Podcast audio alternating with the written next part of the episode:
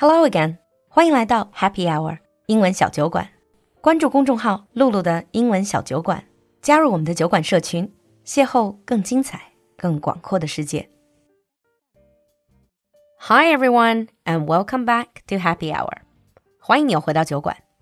With the increasing popularity of fitness programs, fitness apps, and fitness influencers, we are paying more and more attention to our body. 不知道你有没有留意到，近些年来我们是越来越关注自己的身体了。Physical health and our body parts, they're not just an important part of our daily conversation, they also make up a huge chunk of our language. For example, top of my head, I can give you a bunch of Chinese 成语 having something to do with body parts, like 头重脚轻、唇亡齿寒、焦头烂额、七嘴八舌、心平气和、目瞪口呆、心满意足、张口结舌、肝胆相照、胸有成竹、唇齿相依。So many of those. In English, there are just as many, if not more. So, in the next few episodes of this series, I'm gonna walk you through our body parts and share with you some of the fascinating idioms relating to these body parts. 接下去的几期里，璐璐就和你一起盘点一下和我们的身体神相关的那些 idioms, 习语. So in the first episode, we're going to focus on our head and face. 有头有脸. Starting with head. In Chinese, we use the expression 头脑发热. In English, you can also describe someone as being hot-headed or a hothead. These type of people, they get angry very, very easily. So if you're a hothead, people will remind you to keep your head, meaning to calm down. For instance, it is important to keep your head during a crisis. 危急关头，切记要保持头脑冷静. The opposite would be to lose your head. 这可不是头掉的意思, it's to lose your cool. Another very common expression is to get your head around something. This means to figure something out, especially something that is complex and difficult. You can say, I just can't get my head around this new project. 怎么都搞不清楚这个新项目.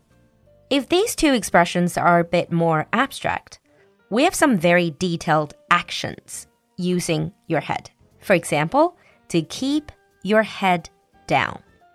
Those of you who are in a class or in a meeting, if you don't want to attract any attention from your teacher or your boss, the best way is to keep your head down. We also use it to describe that you want to keep low profile, 保持低调，也就是把头埋下来, so that people won't notice you. Your colleague might say to you, Psst, the big boss is not happy with your performance. Better keep your head down for the moment. 大老板对你很不满意哦，你最好低调点儿。It's a bit like when we say 要夹着尾巴，小心点儿 to keep your head down. Another action with heads is to turn heads. Imagine someone who is just drop dead gorgeous or just really, really weird. When he or she walks by, they will turn heads because people will turn their heads to look at them. 不管是超美的小哥哥小姐姐，还是奇葩，走过的时候都会引人注目。Wherever she goes, she always turns heads. 走到哪里都会引人注目。Now, to share with you one of the things I do when I try to learn new expressions. For example, the few idioms we just learned about heads, I can put them together and try to make up a story. My story is like this Wherever she goes, she always turns heads. I just can't get my head around how to start a conversation with her. It's hard to keep my head when she's nearby. Oh, wait. Is that big guy her boyfriend? I guess I better keep my head down then. See, and this is definitely a fun way to activate what you have just learned. Maybe you can try it next time. Okay, so moving on from head to face.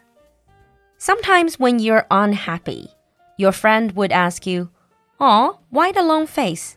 干嘛板着脸？干嘛拉长脸？" In English, you also use long face. You might also say pull the face.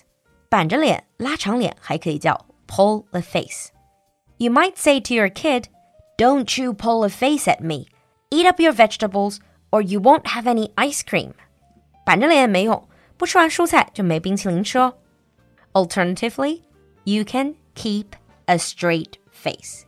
Here, straight means serious. I can say, it was so hard to keep a straight face when I heard the joke because it was so funny. Another common expression is face off. Face off 可不是脸掉了的意思。When you have a face off or when you face off against someone, you are basically in a fierce competition with them. You're about to have a fight.